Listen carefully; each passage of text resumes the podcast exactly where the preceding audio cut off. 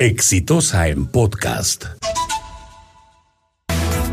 Bueno, y finalmente ocurrió, no exactamente lo que algunos esperaban, porque algunos lo, lo, que suponían es que lo que iba a ocurrir es que el presidente iba a decir, como el Congreso me ha sacado la vuelta con las reformas políticas y que yo interpreto esto como que en realidad no han cumplido con el voto de confianza que he solicitado, entonces yo interpreto que a partir de eso tengo derecho a cerrar el Congreso. Y se desataba pues el desmadre, ¿no? Porque si esto es constitucional o no, iban a plantear la vacancia presidencial, estaban listos.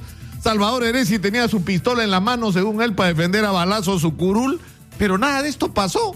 Lo ocurrido fue algo sorprendente. Es que el presidente de la República planteó que tienen que adelantarse las elecciones y que tiene que irse el Congreso y que se va a ir él también. Y, y, yo creo que más allá de los detalles y de las formas, de alguna manera esto es entrar en sintonía con el sentimiento nacional.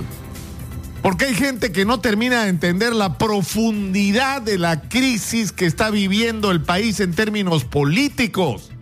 Señores, Nuestros últimos cinco expresidentes de la República o están presos o debían ir a la cárcel o debieron ir presos o están camino a ella.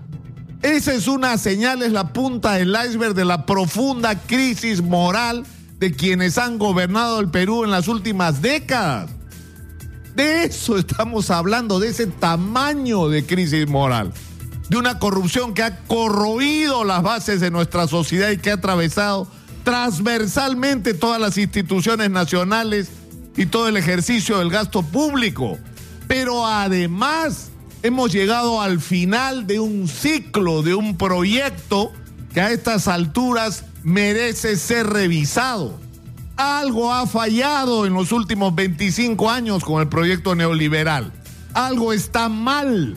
No puede ser que el país haya crecido en los índices que creció en determinado momento y que al final del camino tendremos, tengamos una educación, una salud, una seguridad, una justicia, una infraestructura carretera y vial en las condiciones que la tenemos.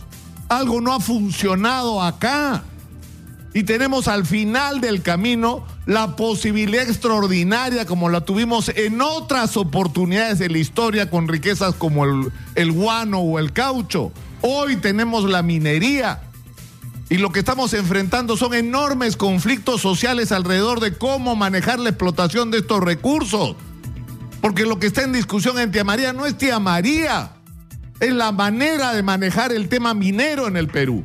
Si la explotación de ese recurso que es de todos va a servir finalmente para el beneficio de todos, comenzando por la gente que vive en las regiones donde se explotan los recursos.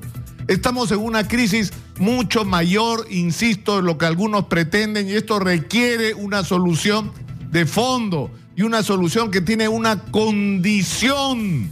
Una condición fundamental es que usted, señora, señor, deje de ser un ciudadano pasivo y merezca el nombre de ciudadano. Se involucre en política, participe en política. Usted que es empresario, emprendedor, agricultor, eh, usted que es comerciante, usted que es profesional, usted que participa en los colegios profesionales, usted que está en la academia o en la universidad, se involucre en la política de su país y en tomar las riendas, como hemos insistido permanentemente en los últimos meses desde acá, en tomar las decisiones que lleven al país a donde todos queremos llevarlo. Si no hacemos eso, si no renovamos la clase dirigente, simplemente no vamos a lograr que este cambio que se está empezando a producir en el Perú fructifique. La responsabilidad, insisto, está en nuestras manos y en las de nadie más.